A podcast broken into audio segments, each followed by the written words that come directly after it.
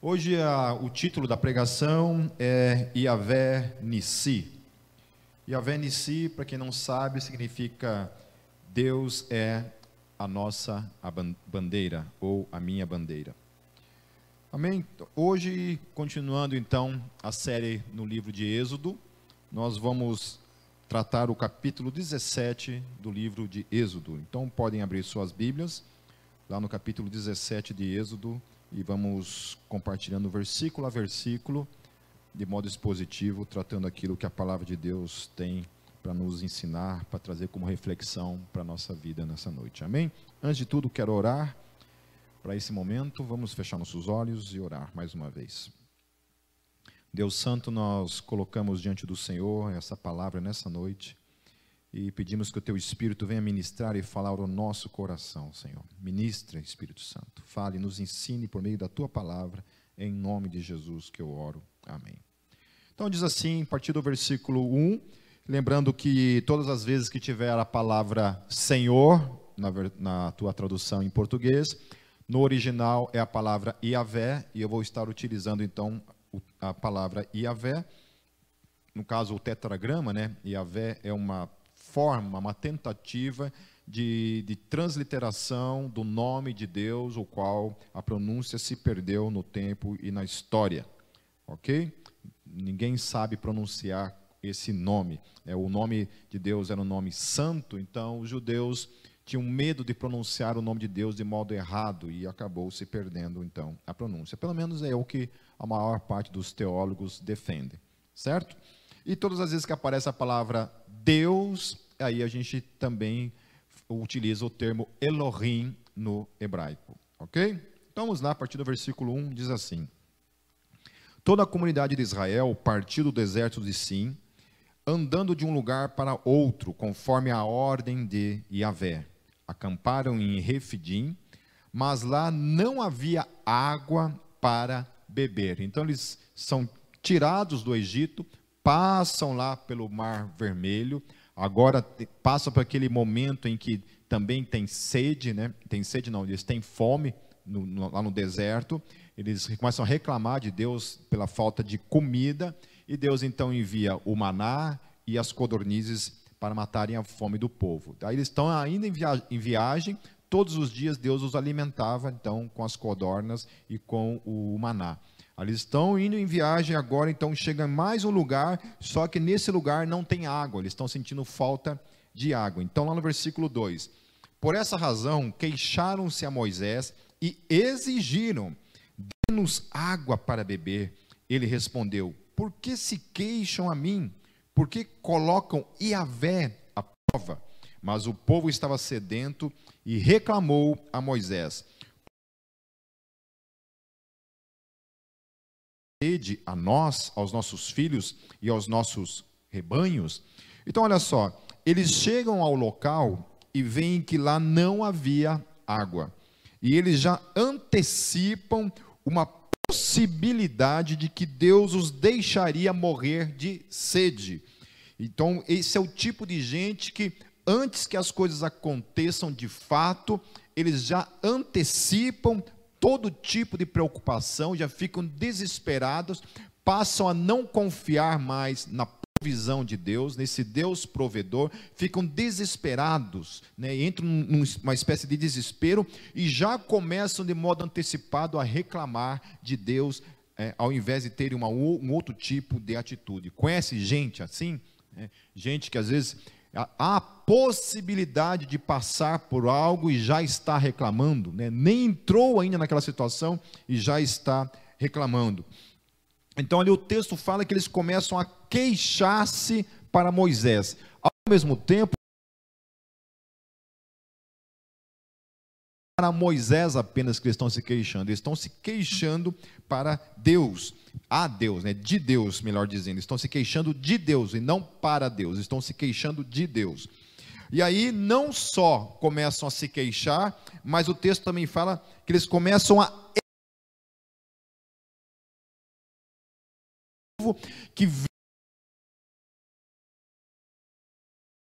no Egito, abre o mar vermelho diante deles, então eles sabem que não estão diante de um Deus qualquer, eles estão diante do Deus Todo-Poderoso. Então eles não só começam a reclamar, a começam também a exigir de Deus. Conhece gente assim também nos dias de hoje? Gente que lida com Deus como se Deus tivesse uma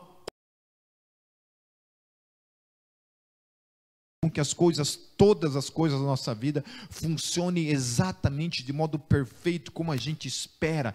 Nós não aceitamos passar por nenhum tipo de provação, nenhum tipo de dificuldade e a gente ousa dar de dedo na cara de Deus, exigir de Deus toda a sua fidelidade, toda a sua provisão. Olha que nós estamos tratando de uma questão de coração. Amém? Então, olha só.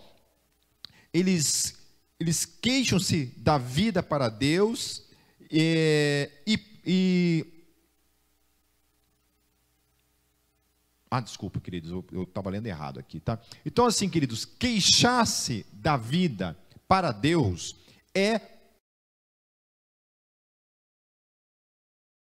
Então, no queixar-se, no reclamar, no exigir as coisas de Deus, o texto está falando que eles estão colocando Deus a Amém? É o que o texto está falando. Então, olha só. Então, tirado do Egito para matá-los de sede no deserto. Então, assim, eles passam a duvidar que toda aquela aquele movimento, demonstração do poder, da glória de Deus, que Deus é, num deserto, onde Deus não apenas abre lá o mar vermelho, mas Deus traz a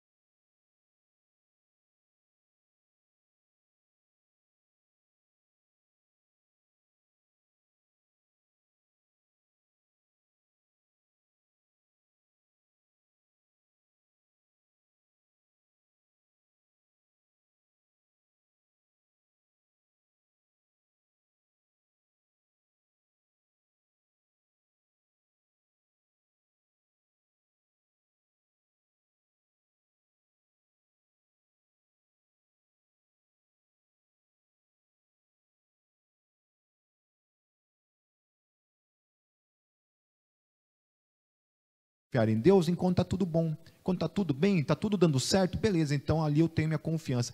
Quando as coisas começam a dar errado, quando tem um momento de deserto pelo, para, para, que passe, para que passe, e aí então tem dificuldade de confiar em Deus. E não somente deixa de confiar em Deus, mas começa a reclamar, a murmurar, a exigir muitas vezes de Deus um tipo de provisão, um tipo de obrigação a qual ele não tem para comigo e com, com você. Amém? Deus se faz esse tipo de coisa, se Deus provê, é fruto do seu amor, da sua graça, da sua misericórdia. Mas nenhum momento Deus tem algum tipo de obrigação. E, e da minha parte tem que ter algum tipo de exigência para com Deus. Então a gente escuta falar tanta coisa né, no meio do evangelho, de outros evangelhos que a gente vê por aí, de pessoas que cobram de Deus certas coisas né, que é, são inadmissíveis. Amém?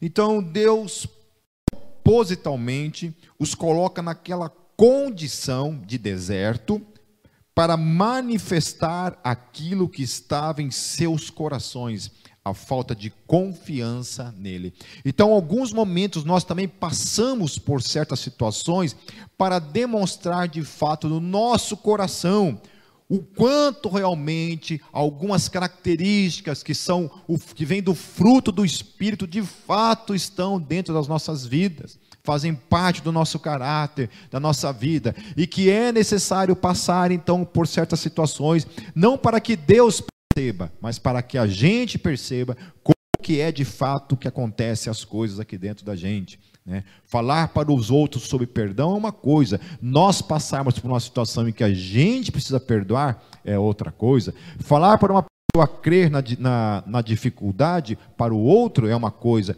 Nós crermos, continuarmos crendo, crendo e confiando em Deus quando estamos na dificuldade é uma outra situação. Então, olhem só o que acontece em seguida, lá no versículo 4. Então, Moisés clamou a Yahvé: Que farei com este povo? Estão a ponto de apedrejar-me.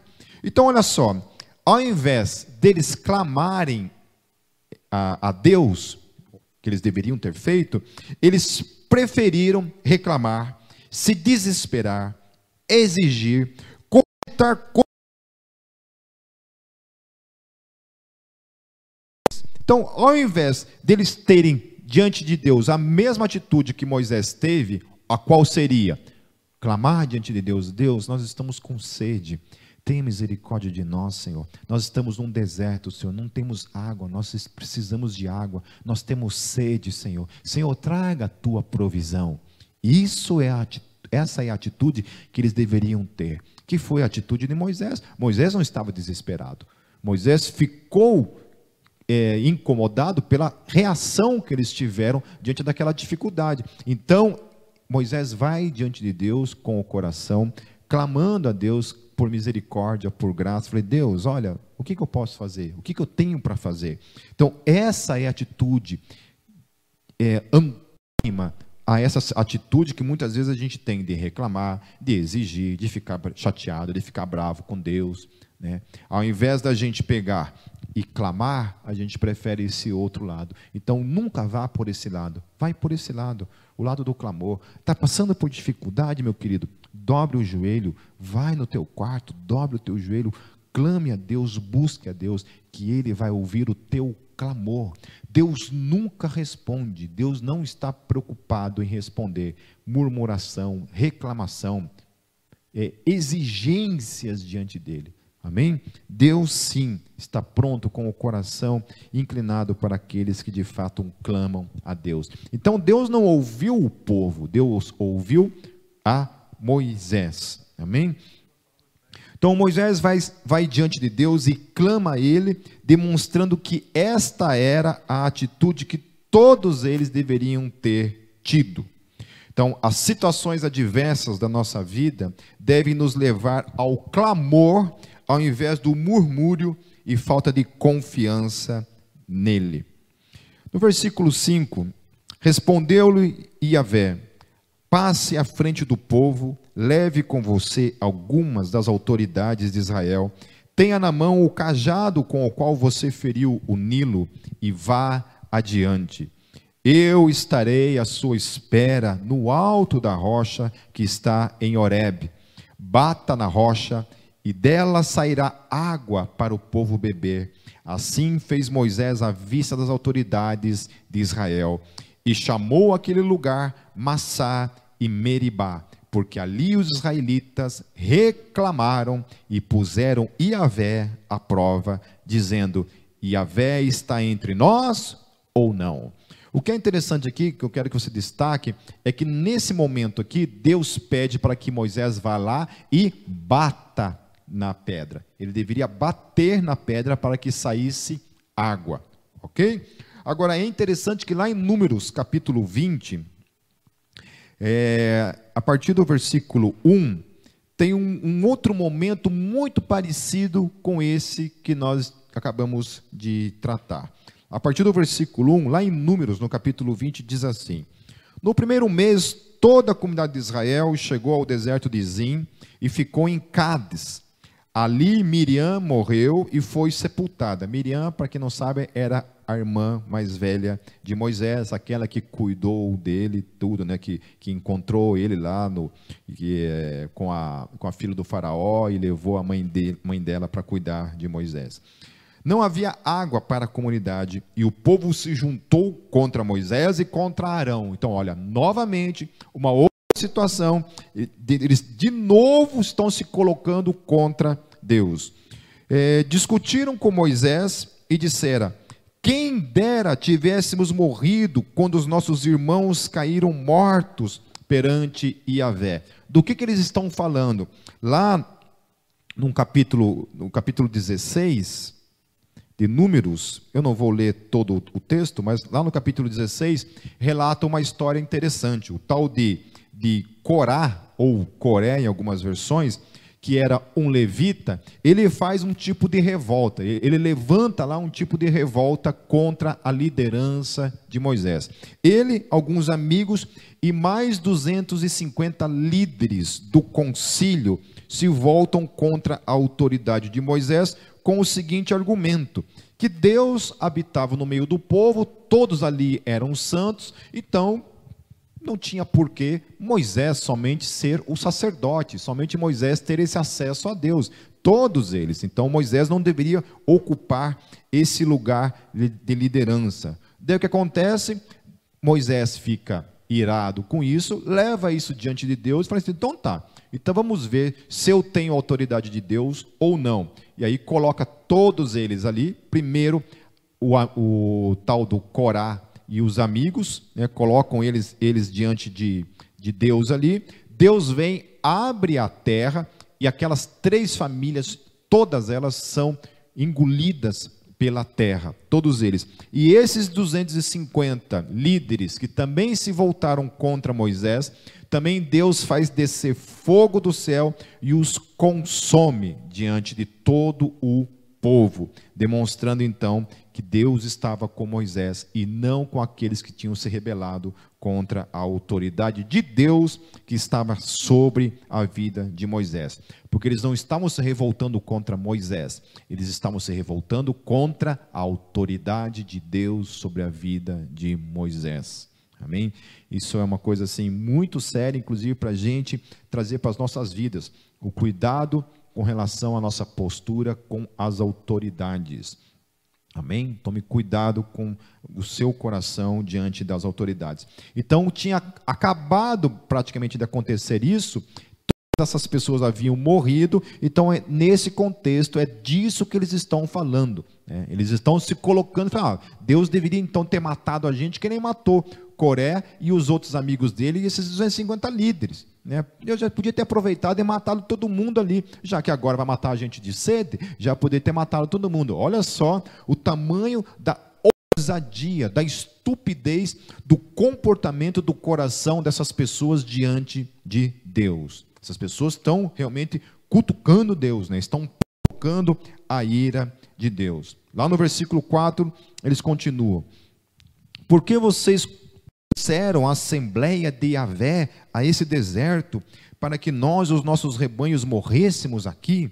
Então, assim, era um povo que não conseguia passar por dificuldade, sem murmurar, sem reclamar, sem colocar Deus à prova. Sem colocar Deus à prova. Eles não conseguiam passar por dificuldade. Conhece gente assim? Que não consegue passar por dificuldade sem colocar Deus à prova, sem dar de dedo na cara de Deus, sem provocar a ira de Deus, sem dar as costas para Deus, né? Gente que fala assim: "Ah, eu vou sair dessa igreja, vou para outra igreja. Ah, eu não aguento mais as pessoas, eu vou para lá", entendeu? Ao invés de clamar, ao invés de prostrar o coração de Deus, buscar quebrantamento, buscar a vontade de Deus para a vida, prefere reclamar, prefere falar mal, prefere reclamar, inclusive, dos seus líderes, da sua liderança, do seu pastor, dos seus presbíteros, do, do líder do seu ministério. Prefere reclamar, ao invés de chegar e clamar para Deus, me ajude, me ajude a ser uma ajuda, né, a ser um braço, e clame a Deus por uma solução, ao invés de, de murmurar e de reclamar. Versículo 5: Porque vocês nos tiraram do Egito, nos trouxeram para esse lugar terrível. Aqui não há cereal, nem figos, nem uvas, nem romãs, nem água para beber. Moisés e Arão saíram de diante da assembleia para a entrada da tenda do encontro e se prostraram. Olha, novamente, qual é a atitude de Arão e de Moisés diante de Deus? Eles não chegam lá diante de Deus falando assim: Deus, como é que é? Como é que fica? Olha só essa situação. Olha para onde você nos trouxe, Deus. Qual que é a atitude de Moisés? Se prostra diante de Deus. Novamente se prostra diante de Deus e clama a Deus, que é a atitude que nós temos que ter diante das dificuldades, nos prostrarmos diante de Deus, clamarmos a Deus.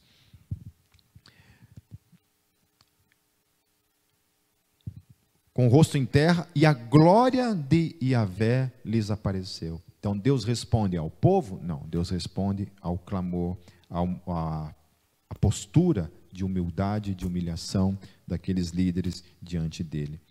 E Yahvé disse a Moisés: Pegue o cajado e com o seu irmão Arão, reúna a comunidade e diante desta fale aquela rocha. Olhe só o que, o texto está falando. Lá no texto anterior de Êxodo, Deus tinha falado para Moisés bater na rocha. Agora, Deus fala para ele fazer o quê? Falar para a rocha. Não era para ele bater na rocha, era para ele falar a rocha. E ela verterá água. Vocês tirarão água da rocha para a comunidade e os rebanhos beberem.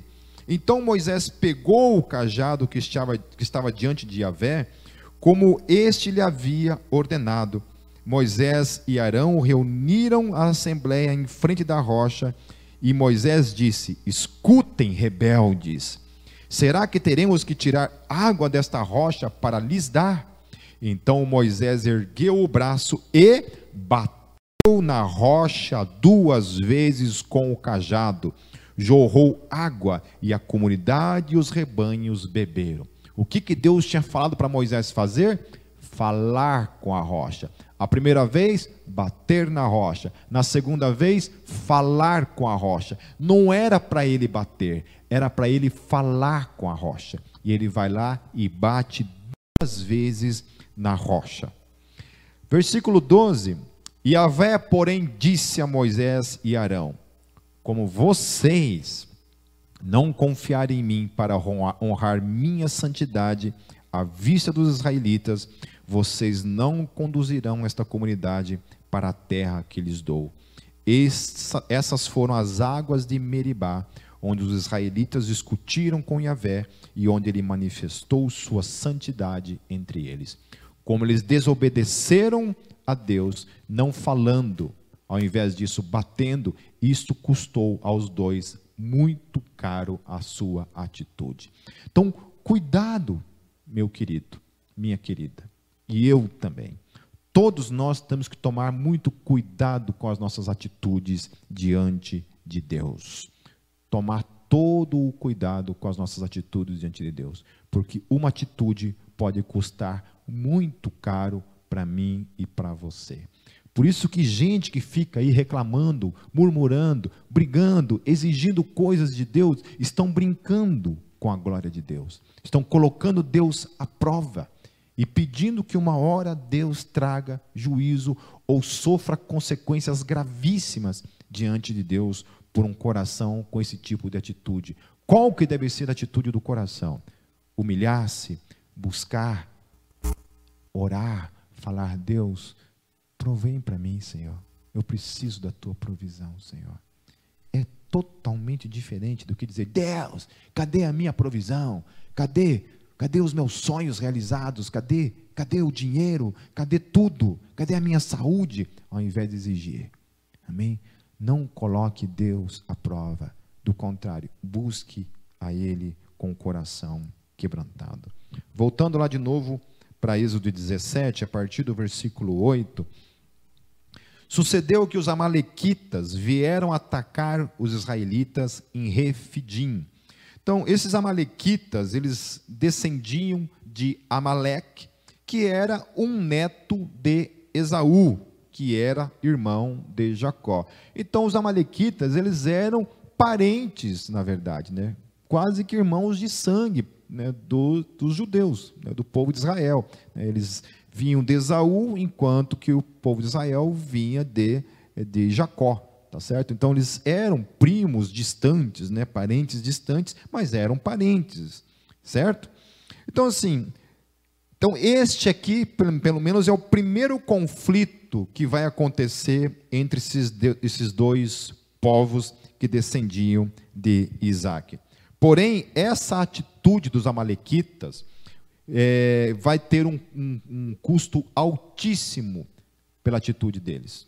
Eles vão pagar um preço muito alto por causa disso que eles estão fazendo. Lá em Deuteronômio, capítulo 25, versos 17 e 19, fala sobre isso. Olha só o que, que Deus fala. Lembra-te do que te fez Amaleque no caminho quando saías do Egito. Amaleque está falando dos amalequitas.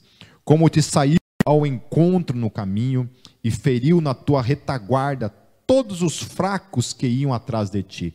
Então, esse texto está trazendo um pouco mais de luz para com aquilo que de fato estava acontecendo ali em Êxodo, no capítulo 17. Então, o texto fala que eles vão atacar Israel, e aqui em Deuteronômio está falando o que estava de fato acontecendo. Eles estavam matando os retardatários, aqueles que estavam, tinham ficado para trás, aqueles que eram mais fracos, provavelmente os doentes, os velhos. Essas pessoas eram quem eles estavam atacando, matando e destruindo. Como te saiu ao encontro no caminho e feriu na tua retaguarda todos os fracos que iam atrás de ti estando tu cansado e afadigado, e não temeu a Elohim. Será, pois, que quando Iavé, teu Elohim, te tiver dado repouso de todos os teus inimigos em redor, na terra que Iavé, teu Elohim, te dá por herança para possuí-la, então apagarás a memória de Amaleque de debaixo do céu, não te esqueças. Oi. Oi. Alô, som. Ei. Ei, som. Pedindo para trocar de microfone aqui. Estão me ouvindo bem aí, queridos? Vamos aí.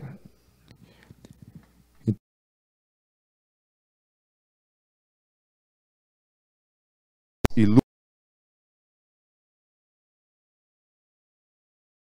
da colina, com o cajado de Elohim em minhas mãos.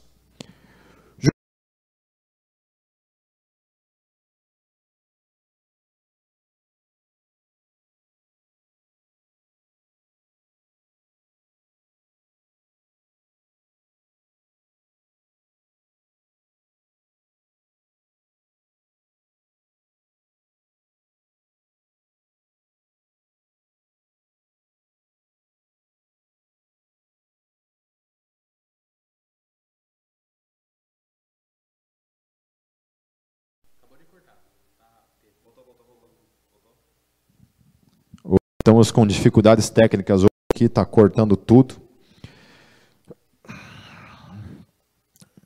Vamos lá a partir do versículo 14, meus queridos. Depois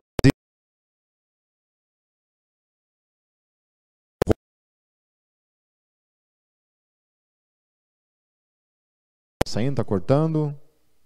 Tudo certo? Então vai lá, versículo 14. Depois Yahvé disse a Moisés: Escreva isso num rolo como, como memorial e declare a Josué que farei que os amalequitas sejam esquecidos para sempre debaixo do céu.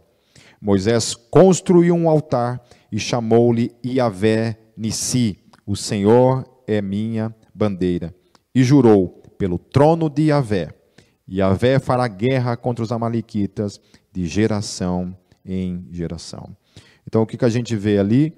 Enquanto Moisés estava com os braços levantados na direção de Deus, confiando na força de Deus, firme, Israel vencia. Quando, quando Moisés baixava os braços, o povo perdia, o povo perecia. Então, o que nós podemos aprender nessas duas situações? Eu destaquei pelo menos quatro coisas que a gente aprende com toda essa história, é, mesmo diante de todas essas falhas de microfone que nós tivemos, esses cortes aí. Eu espero em Deus que a, a mensagem central que vocês consigam guardar né, e e levar para, para nossas vidas, amém? E levarmos para nossas vidas.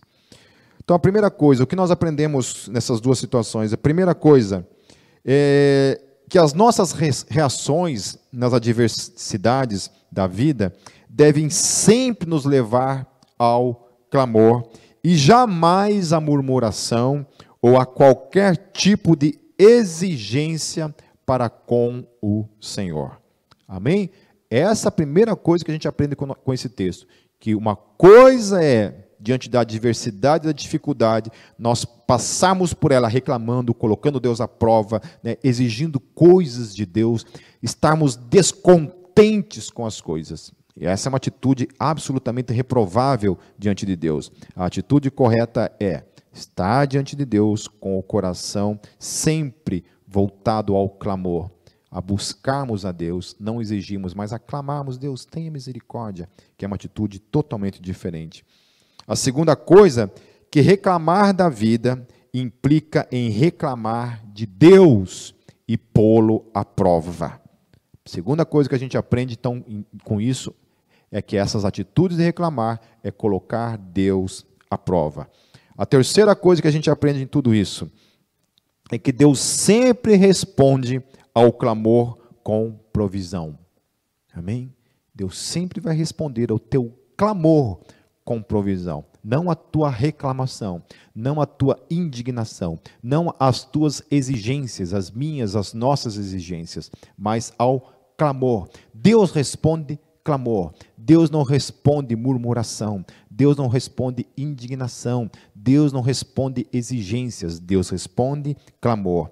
A murmuração, do contrário, pode implicar em juízo da parte de Deus, pois é rebelar-se contra a sua santidade. Guarde isso. Murmurar contra Deus, exigir contra coisas de Deus, é murmurar, reclamar, voltar-se, rebelar-se contra a santidade do Deus vivo. É, o Shakespeare ele dizia: depois de algum tempo você descobre que se levam anos para se construir confiança e apenas segundos para destruí-la. E que você pode fazer coisas em um instante das quais se arrependerá pelo resto da vida. Então, cuidado com as atitudes, cuidado com as escolhas, principalmente diante do Deus vivo, principalmente diante da santidade desse Deus o qual nós caminhamos todos os dias em Sua presença. E a quarta e última coisa é que a vitória sempre será minha e tua, enquanto eu e você mantivermos nossos braços levantados para o céu, em sinal de entrega e confiança plena no Deus de toda a provisão. Porque Jeová Nissi é a nossa bandeira, é o Deus ao qual nós carregamos a bandeira em nossos corações. Ele é a nossa bandeira, ele é a bandeira da nossa provisão, da nossa cura, do, do, cuidado, do pastoreio diário que nós temos sobre as nossas vidas. Portanto, caminhemos com essa atitude em nossos corações, em nome de Jesus. Amém, meus queridos? Amém? Então, é isso. Eu quero orar mais uma vez para a gente encerrar e vamos nos colocar mais uma vez diante de Deus e fecharmos nossos olhos. Senhor Deus, nós te louvamos por essa palavra e clamamos mesmo, Senhor, que o Senhor guarde o nosso coração de uma vida de palavras de murmúrio, de reclamação, de exigência, Deus nos colocando ou colocando o Senhor à prova em nossas vidas. Deus nos livre disso. Nos livre de pecar contra a tua santidade, Senhor. Contra a tua santidade, contra o teu senhorio, contra a confiança e a fé que nós temos na tua provisão sobre as nossas vidas. Tenha misericórdia, Senhor. Tenha misericórdia das nossas vidas e nos ajude, Senhor, a caminharmos sempre, Senhor, com os nossos braços levantados ao céu, Senhor sempre com o nosso coração inclinado, Senhor. Sempre um coração de clamor ao invés de um coração de reclamar, Senhor. Sempre clamando ao Senhor, crendo, confiando que o Senhor é o nosso provedor em todas as coisas. Em nome de Jesus eu oro. Amém.